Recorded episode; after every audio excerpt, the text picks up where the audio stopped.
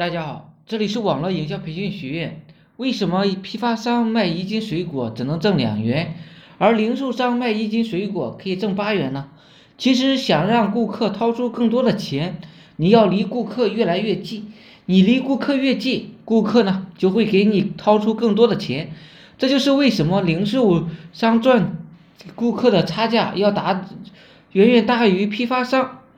因为零售商啊比批发商更加接近顾客，利益是背后的一个需求。顾客买你的产品，买的并不是产品本身的物理特性，他买的东西啊，能给他带来满或者是满足他背后的一些需求利益。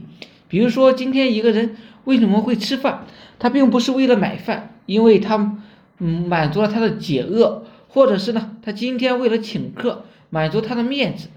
一个女孩子为什么会买化妆品？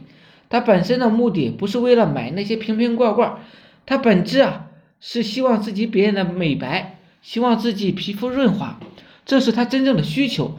你知道顾客每个需求的背后有什么吗？还有有配套的需求，你把这些需求啊的解决方案组合在一起，它就是一个全套的一个方案，就像一瓶化妆水一样，你可能。卖的只是美白的效果。一个女孩子买完你的美白化妆品之后啊，你认为她会需求结束吗？没有，她可能还需要润肤的。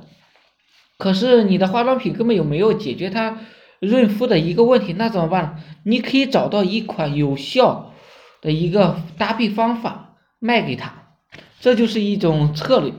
整个方案中需要的产品你有。那么你就会赚到这份钱，你没有，那就是呃相当于别人赚钱了。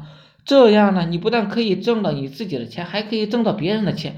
同时，由于整套方案给顾客，顾客会为你的方案做出溢价的购买。一个美白的可能只卖一百，一个润滑的可能卖一百，但是你给他一个组合方案的话，收他三百，这就是叫做溢价购买，因为顾客。更加舒心，他不考虑那么多了。你的服务啊，把顾客变得很傻，他不需要选择，不需要思考，整个人变得轻松多了。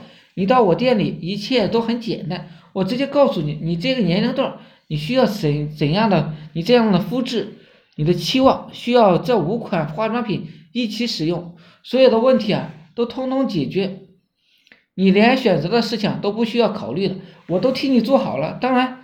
你为顾客的时候啊，这样顾客更愿意为你掏出更多的钱。所以你今天想赚更多的钱，你应该有一种意识，就是把你的产品升级为全案。原来我除了卖给对方产品之外，我还会针对顾客买一些产品的背后一些需求，来整合他的利益。不但要整合他背后的一些利益，还要整合他买别人产品背后的一些利益，把它整合起来，这样呢，利润就会最大化。好了，今天呢就稍微讲这一些，希望对大家有所帮助。